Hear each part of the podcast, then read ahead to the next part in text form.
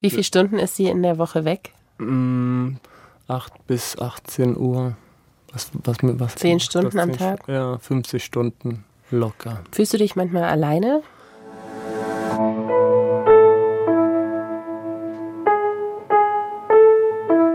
Eltern ohne Filter. Ein Podcast von Bayern 2.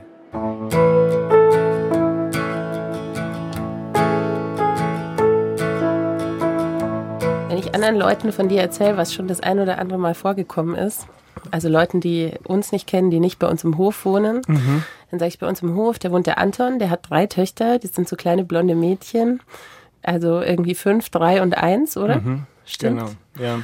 Und ja, der Anton, der kümmert sich um die, die Mama arbeitet relativ viel und der Anton ist Schwede. Und dann sagen alle, ach so, ja klar. ja. Was meinst du? Ist es ein Klischee oder? Es ist auf jeden Fall ein Klischee, also die ich total bestätige. Ich bestätige halt viele Klischees über Schweden. Ich bin auch ziemlich groß und blond und aber ich hatte nachgelesen und gesehen, es ist ja tatsächlich so, dass schwedische Männer mehr zu Hause bleiben als fast alle anderen Männer in der Welt. Aha, das äh, ist nicht nur ein Klischee. Nee.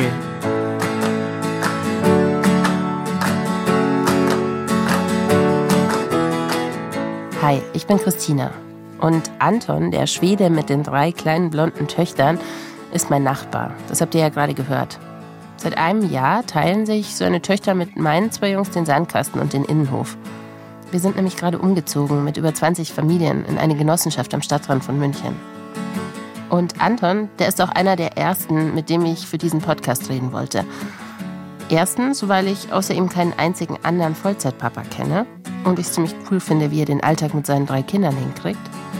Und dann weiß ich ja wegen unserer Gespräche im Hof, dass er sich ziemlich viele und sehr schlaue Gedanken über seine Rolle macht.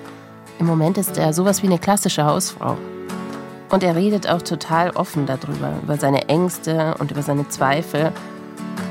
Viel offener, als ich das von anderen Männern kenne, meinem eigenen inklusive. Vielleicht ist es ja auch so ein schwedisches Ding. Jedenfalls wenn man Anton zuhört, dann wird einem einiges klar über Rollenerwartungen. Vor allem auch über die, die man an sich selber hat.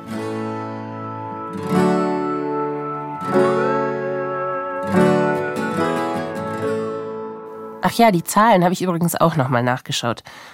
Gut 42 Prozent der schwedischen Väter nehmen Elternzeit. Und die meisten ziemlich lang, zwischen drei und neun Monaten nämlich. Antons schwedische Freunde auch. Wenn ich mit meinen Freunden darüber spreche, die haben gerade Kinder bekommen und dann frage ich nicht, machst du Vaterzeit, sondern ich frage, wann übernimmst du? Also meistens macht ja die Frau am Anfang und dann übernimmt der Mann irgendwann. Und es ist so selbstverständlich, dass man zu Hause bleibt mit den Kindern. Wenn man das nicht macht, dann würde, glaube ich, die ganze Gruppe an Männern, die ich kenne, sagen, was machst du da? Du musst zu Hause bleiben, da machst du irgendwas falsch. Also der soziale Druck, zumindest in meine kleine Bubble an äh, Bekannte, ist drauf, dass Männer zu Hause bleiben und mindest, also Hälfte der Zeit ist blöd zu sagen, weil man teilt es unterschiedlich auf, aber zumindest so ein ausreichend lange, dass, dass es zählt. Also diese zwei Monate, das ist eher Hobby-Vater sein und das musste fünf, sechs Monate sein. Ich weiß nicht, ob er weiß, dass das für viele Leute in Deutschland eine ziemlich radikale Meinung ist.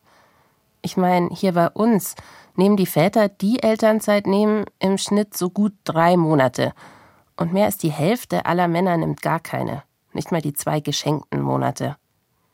Und in einem Prozent der Familien in Deutschland arbeitet die Frau Vollzeit und der Mann Teilzeit. Ich sage das jetzt nochmal, weil ich es so krass finde. In einem Prozent. Und in nur drei Prozent verdient die Frau allein das Geld. Mein Mann und ich, wir machen dieses 50-50-Modell. Wir arbeiten beide ziemlich gleich viel, verdienen ziemlich gleich viel und teilen den Haushalt. Also wir versuchen es zumindest. Dass ich auch mit Kindern arbeiten will, das war mir immer klar. Darüber haben wir noch nicht mal geredet. Aber auch nie darüber, ob mein Mann vielleicht zu Hause bleiben würde. Wann habt ihr eigentlich entschieden, dass du zu Hause bleibst und warum? Es fiel sich eigentlich so natürlich, weil meine Frau ist ja ein bisschen älter als ich und ich war 26, wenn sie schwanger wurde mit dem ersten Kind und war gerade dabei, meinen Bachelor abzuschließen. Und damit hat sie Geld nach Hause gebracht, ich nicht. Und Geld ist ein Thema. Das ist einfach so, es ist traurig, aber Und gleichzeitig war es mir klar, dass wenn ich arbeite, dann werde ich trotzdem sechs Monate zu Hause sein oder acht Monate zu Hause sein. Und das ist dann schwierig zu sagen, okay, ich werde jetzt einen Job anfangen und sechs Monate arbeiten und dann höre ich gleich auf, um Vaterzeit zu machen.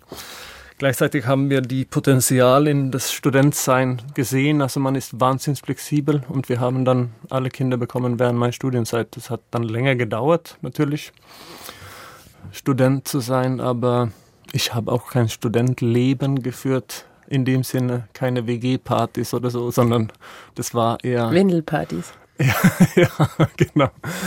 Aber deswegen, ich war flexibel, sie nicht. Sie ist genau in der Phase beruflich, wo man Karriere macht, wo man diese ersten Schritte nimmt. Und für sie war es dann wertvoll, dass ich flexibel war. Flexibel sind hier bei uns aber halt meistens die Mütter. Wenn die Kinder da sind, dann übernehmen sie wie selbstverständlich die komplette Kinderorga und bauen sich um die Kinder rum. Egal, ob sie jetzt Teilzeit arbeiten oder zu Hause sind. Antons Alltag klingt für mich genauso wie der von vielen meiner Freundinnen. Fast wie so ein Mama-Alltag eben. Ich stehe auf, ich stehe nach meiner Frau und nach meiner Kinder auf, weil ich bin kein Morgenmensch.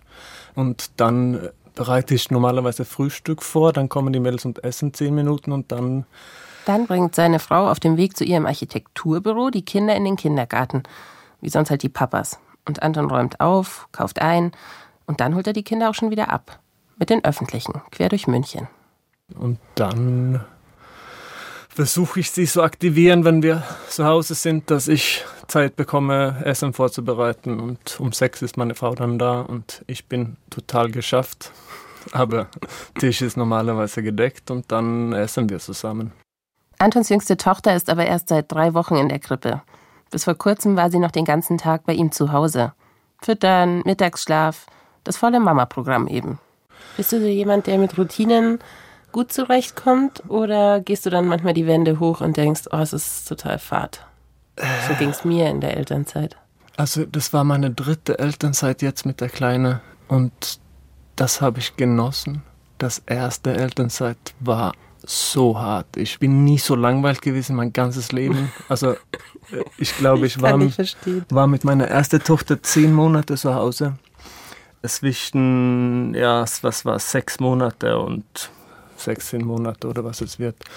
Und nach sieben Monaten, ich dachte ernsthaft, dass ich am Krankwerden war, also psychisch krank. Ich, ich war so geschafft. Es hat mich so wehgetan. Ich habe meine Eltern angerufen und fast geweint vor Langeweile, aber dann irgendwann wurde, dann hat sie angefangen und es hat sich gelöst und mit In der, der zweiten. Kita angefangen. Ja, genau. Aber ich sage es immer meine Freunde, die jetzt deren erste Kind haben und diese Elternzeit durchmachen, es macht keinen Spaß, es soll auch keinen Spaß machen. Das ist nicht normal, wenn man das liebt. Also man fühlt sich wahnsinnig allein, weil du hast keinen Austausch und dann kommt dein Partner oder Partnerin nach Hause um sechs und die findet es halt nicht super spannend mit dir gleich über so den Alltag zu quatschen. Nee, und die ist vielleicht auch geschafft und man drückt das Kind in deren Arme und sagt hier deins und man geht dann eine halbe Stunde weg, aber das reicht nicht. Das, das war hart, aber das ist wirklich eine andere Sache gewesen. Das habe ich genießen können. Okay, manche empfinden das vielleicht gar nicht so. Also, dass die Elternzeit gleichzeitig so sau anstrengend und so krass langweilig sein kann. Aber ich erinnere mich schon noch sehr genau daran, wie großartig das damals war, wie sich das angefühlt hat. An diesem ersten Arbeitstag nach neun Monaten mit Baby zu Hause. Dann habe ich ein tolles, dunkelblaues, überhaupt nicht stillfreundliches Kleid angezogen und schicke Schuhe. Und dann habe ich mich auf dem Weg zum Bayerischen Rundfunk gemacht und habe mich ohne Kinderwagen und ohne Tragetuch und ohne Wickeltasche so leicht gefühlt, so als hätte ich spontan zehn Kilo abgenommen. Sogar, dass ich an diesem ersten Tag im neuen Job dort den Raum nicht gefunden habe und eine Dreiviertelstunde zu spät kam, hat mir nichts ausgemacht. So high war ich. Mein Mann hat sich dann fünf Monate Vollzeit um unseren Sohn gekümmert also sozusagen überdurchschnittlich lang. Antons Frau Lena war übrigens auch in Elternzeit. Und Anton hat zwischendurch immer wieder mal gearbeitet. Aber er war eben viel mehr zu Hause als sie. Wie teilt ihr euch denn auf? Also welche Aufgaben würdest du sagen, hast du und welche Aufgaben hat deine Frau? Und komm ruhig noch mal ein bisschen näher zu mir. Also, ja, äh, also eindeutig, ich kaufe ein, ich koche. Äh, sie wäscht Klamotten. Aufräumen ist so eine Sache, das ist Tagesform viel. Also manchmal gehe ich Monate, wo ich alles mache und dann gehe ich Monate, wo ich nichts mache. Und die Wohnung sieht dann danach aus. Also wer, wer gerade so im Flow ist, schafft das, weil es, es ist immer, es ist immer schmutzig bei uns. Es ist, liegt immer Klamotten überall und die Kleiderschranke sind im Chaos. Die Toiletten, man, man will am liebsten keine Gäste haben und wenn Gäste kommen, dann bereitet man sich zwei Tage davor. Ja, ich glaube auch, ich glaube, es ist normal, aber das macht es ja nicht leichter. Es tut trotzdem weh, heimzukommen und auf alles zu stolpern und nichts zu finden. Wer hat denn die Termine bei euch im Kopf? Also dieses ganze Thema, was ist in der Kita abzugeben und jetzt braucht man dann bald wieder drei Laternenstäbe. Genau, das, das mache ich eindeutig und das ist per Default, weil ich bin ziemlich engagiert in unserem Kindergarten. Wir sind ja in einer bilinguale Einrichtung, also Schwedisch-Deutsch. Und weil ich dort schon seit Anfang an im Vorstand dabei bin, muss ich alles Kita-mäßig machen. Okay, wie ist das bei mir? Ich wasche zu Hause auch, mein Mann kauft ein und kocht. Aber der Kindergarten, das ist dann schon wieder eher meins. Und die ganzen Termine, Kinderarzt, Musikschule, Sportverein, da klappt 50-50 jetzt nicht so richtig. Die laufende Terminliste bin wohl eher ich. Deshalb interessiert mich besonders, wer kümmert sich bei Anton und Lena darum? Wer trägt diese sogenannte Mental Load? Wessen Kopf ist immer voll? Geht das dann automatisch auf den über, der zu Hause ist? Oder ist es so ein Mann-Frau-Ding? Ich habe mit meiner Frau diese Mental Load Problematik besprochen. Also wer sich um mehr kümmert, wer an mehr denken muss. Genau, und wir sind uns einigermaßen einig, dass es ziemlich gleichgeteilt ist. Ich glaube aber, dass wir meine Leistung leicht überschätzen. Aber wenn ein Geburtstag da ist, dann kaufe ich ein Geschenk dafür.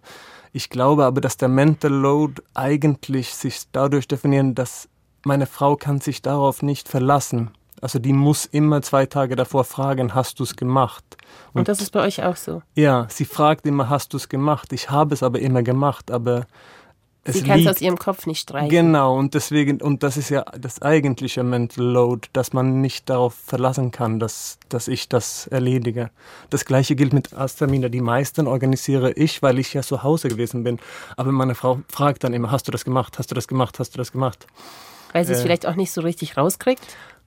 Also vielleicht ja, ich, ich glaube. Und manchmal vergesse ich es ja tatsächlich, aber hm. sie seltener. Also deswegen ist das... Äh, Wer von euch wacht nachts schwierig. auf und denkt, ah, morgen ist ja, das habe ich vergessen. Das macht keiner von uns. nee, das macht keiner von uns.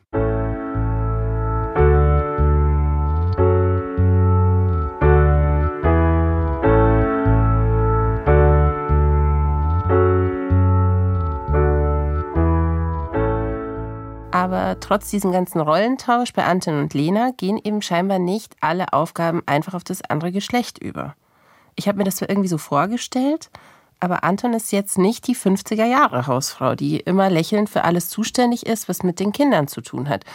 Und mit dem Haushalt und die Lena noch den Mantel aufhängt und ihr das Abendessen serviert und was weiß ich noch alles. Im Gegenteil, er kann da eigentlich ziemlich gut formulieren und auch ohne schlechtes Gewissen, was ihm auf den Geist geht.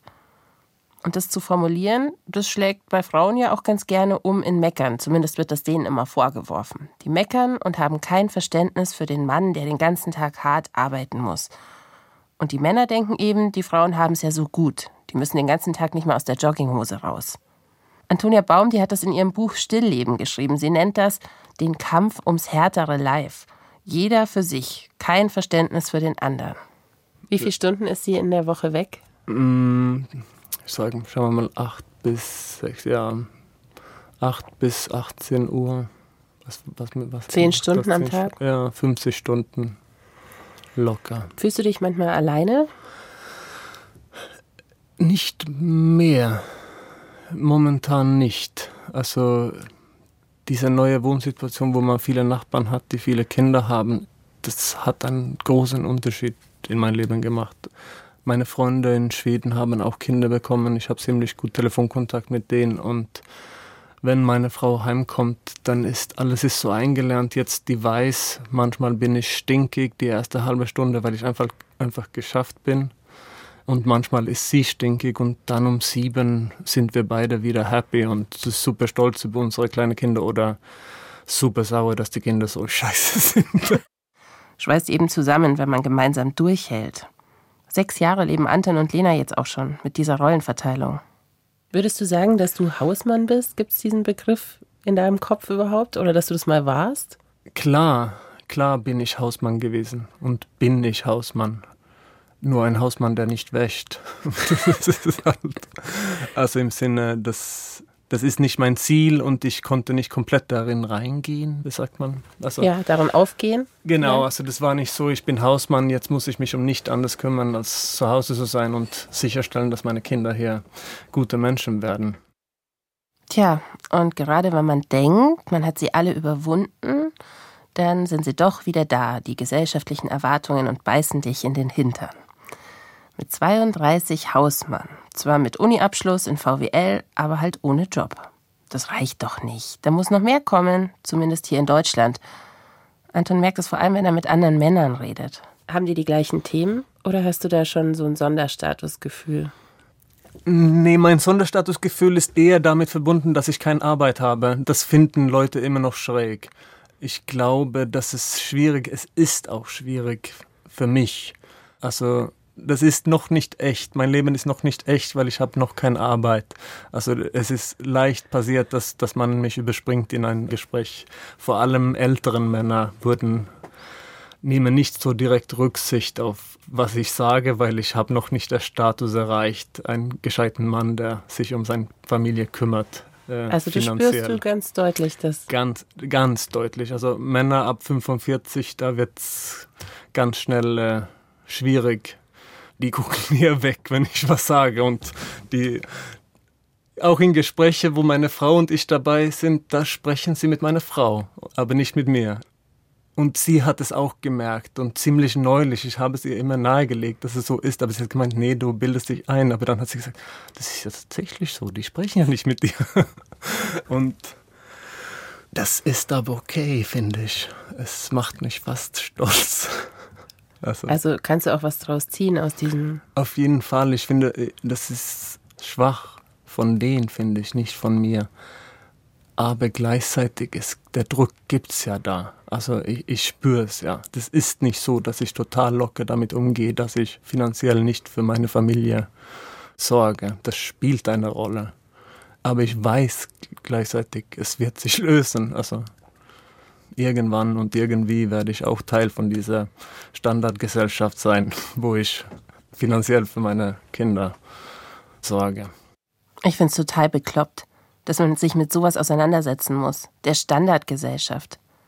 Dabei machen Anton und Lena es in meinen Augen total richtig. Sie machen es eben so, wie es für ihre Familie, für ihre Person und ihre Situation am besten ist. Und was ist dein Plan? Wie willst du arbeiten in Zukunft? Wie wollt ihr es euch aufteilen? Ich möchte sehr gerne Halbzeit machen, die nächsten Jahre. Also ich sehe nicht ein, dass wir zwei Vollzeit arbeiten, wenn wir so kleine Kinder haben. Ich weiß nicht, wie Leute das machen und warum sie das machen. Vor allem, es macht doch überhaupt keinen Sinn. Und dann hoffe ich in sieben, acht Jahren, dass ich irgendwie einen Weg gefunden habe, mich beruflich auch irgendwie selbst zu verwirklichen oder irgendwas finden, was, was mir richtig Spaß macht oder woran irgendwas, was ich gut mache. Aber jetzt muss ich das nicht machen. Jetzt will ich eine Arbeit haben, wo ich eine gute Leistung bringe, aber trotzdem Halbzeit. Also 20 Stunden. 20 Stunden, 25 Stunden. Das, das ist auch 10 Stunden. Irgendwie reinzukommen, aber das ist nicht die Phase, wo ich Karriere mache. Das ist eindeutig so. Siehst du die Gefahr, dass das heißt, dass es vielleicht niemals kommt? Also, dass du ja. einfach die Jahre sozusagen jetzt verpasst und diese Job ist gleich Identität, Gesellschaft dich dann einfach durchkaut und hinten kommt eben nichts raus für dich. Auf jeden Fall ist es eine Angst. Auch eine Angst, der manchmal stärker ist. Das kann nachts kommen. Also da kann ich nachts aufwachen und denken, scheiße, das wird nie was. Aber ich muss gleichzeitig denken, dass wenn es so ist, dann dann war es so und diese Zeit ist so wertvoll und ich werde vielleicht dann irgendwann davon profitieren, dass ich eine gute Beziehung zu meinen Kindern habe. Und wenn ich 40 Stunden pro Woche dann in, in der Kasse bei irgendeinem Supermarkt sitze, bis ich 65 bin und nie mich beruflich durchgesetzt habe, dann wird das auch okay sein. Was du jetzt gerade beschrieben hast, so ich möchte eigentlich Zeit mit meinen Kindern haben und ich möchte für die da sein und ich will diese Phase auch nicht verpassen im Leben da kriege ich sofort einen Knoten im Hals, weil ich denke, boah, ich arbeite schon ganz schön viele Wochenstunden, ne? ich, mhm. 35 oder mehr und habe auch manchmal das Gefühl, viel zu verpassen dadurch. Wie geht's denn deiner Frau damit, die ja sozusagen die diese Möglichkeit nicht hat, weil sie jetzt doch mehr Stunden arbeitet? Halt, stopp. Warum frage ich ihn das eigentlich? Ich glaube, ich will von ihm Absolution. Nicht jetzt für Lena, die ist bestimmt fein mit ihrer Entscheidung. Das sind meine Erwartungen an mich. Das ist mein schlechtes Mama-Gewissen, wenn ich die ganze Woche wieder so viel gearbeitet habe. So wie gerade in diesem Podcast. Dann führe ich kein einziges richtiges Gespräch mit den Kindern, nur so Alltagsabarbeitung. Wenn ich manchmal ein paar Stunden lang auch total vergesse, dass ich Mutter bin, wenn ich so im Flow bin in der Arbeit. Wenn ich denke, vielleicht bin ich zu ehrgeizig für eine Mama oder zu egoistisch. Ich hoffe mal, Anton findet das total okay. Wie geht's denn deiner Frau damit, die ja sozusagen die, diese Möglichkeit nicht hat, weil sie jetzt doch mehr Stunden arbeitet? Also meine Frau liebt ihre Arbeit, das soll man erst sagen. Und der restliche, das ist nicht wenig Zeit. Das Problem ist, dass es wenig Zeit wird, wenn beide Vollzeit arbeiten, weil dann sind beide müde, wenn man heimkommt und nichts ist gemacht. Aber wenn meine Frau heimkommt, dann ist es schon gekocht und eingekauft. Und die muss sich nicht schnell so Supermarkt, wo die Kinder ein Hindernis konstant ist. Also man stellt sich vor, man holt die Kinder um vier ab, man muss schnell einkaufen, man muss schnell heim, man muss schnell kochen. So ist ja ihr Alltag nicht. Äh, und ich glaube bei dir auch nicht.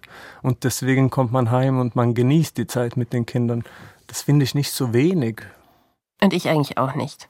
Ich finde, jede Familie muss es so probieren, wie es für sie am besten ist. Und vor allem muss jeder Mensch das mit der Familie so machen, wie das zu ihm oder ihr passt. Ob man jetzt Hausmann ist oder Hausfrau oder einen Vollzeitjob hat oder ob man eben beides versucht.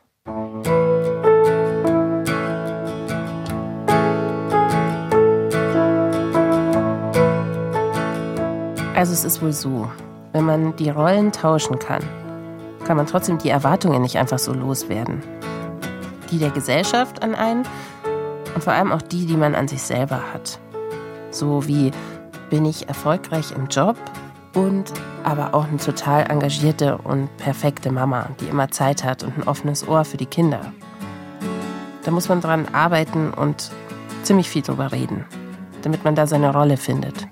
So wie Anton. Gibt es denn Momente, wo du deine Töchter anschaust und sagst, ja, das war genau richtig so und ich habe das wirklich gut gemacht, weil ich habe ein echt gutes Verhältnis zu denen? Ja, die ganze Zeit gibt es. Kannst du die solche. beschreiben? Ja, diese Erzählung von heute früh, die, meine mittlere, die, die hat einen Gesichtsausdruck gehabt, wo man sieht, okay, hier kommt was, die wird bald brechen und dass ich das gesehen habe in Zeit, das ist, ich, kann sein, dass alle Eltern das machen, aber das Gefühl war trotzdem, ich kenne meine, meine Kinder so wahnsinnig gut, das, das hat gereicht, ein, eine kleine Verdrehung der Auge und des Mund und, und dann war raus und kotzen und alles war fertig. Und das war kein großes Ding. Mein Verdacht wäre, dass wenn ich wenig Zeit mit dem verbracht hätte, dann wäre das ein Riesending und ich hätte es wahrscheinlich auch nicht gesehen. Ich wäre zu gestresst gewesen, wenn ich so arbeiten muss oder so. Ich sehe es vielleicht am besten im Vergleich mit anderen. Das ist traurig, aber es kann auftauchen Situationen, wo ich fühle mich so wahnsinnig bequem alleine mit denen. Ich kann mit denen alleine in Urlaub fahren und das macht mir nichts aus. Und wenn ich ich kann mit den drei alleine so Spielplatz gehen, das überfordert mich nicht. Und wenn sie weinen, dann kommen sie zu mir. Die suchen dann nicht nach deren Mutter was ich häufig sehe bei anderen, dass der Vater praktisch dann ein, ein Fahrzeug ist, um das Kind zur Mutter zu bringen, vom Unfallstelle, so, wo, wo die Mutter jetzt sitzt. Und das habe ich nicht. Äh, das ist natürlich sehr bequem. I stop and wonder how this happened after all. Das war's jetzt mit der ersten Folge Eltern ohne Filter. Wenn ihr mir aus eurem Leben erzählen wollt, von eurem Leben mit Kindern, dann folgt und schreibt uns auf Instagram. Da findet ihr uns unter Eltern ohne Filter. Und auch hier bekommt ihr natürlich noch mehr Geschichten, ehrliche Elterngeschichten. Abonniert einfach diesen Podcast. Übrigens, Eltern ohne Filter ist ein Podcast von Bayern 2. Die Redaktion hatte Antonia Arnold und die Produktion Anja Beusterin. Und unser Titellied, das ihr da gerade hört, ist von der fantastischen Band Dobré.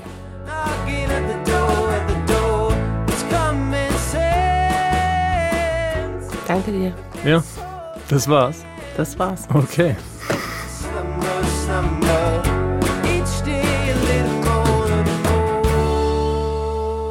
Und in der nächsten Folge rede ich dann mit Bianca. Die ist Polizistin und Mama von drei Kindern. Oder Mama von drei Kindern und Polizistin. Ich will mit ihr über die schwerste Zeit in ihrem Elternleben reden. Und ja, in dem Moment denkst du dir, Entschuldigung, das Wort Scheiße, mein Leben ist vorbei.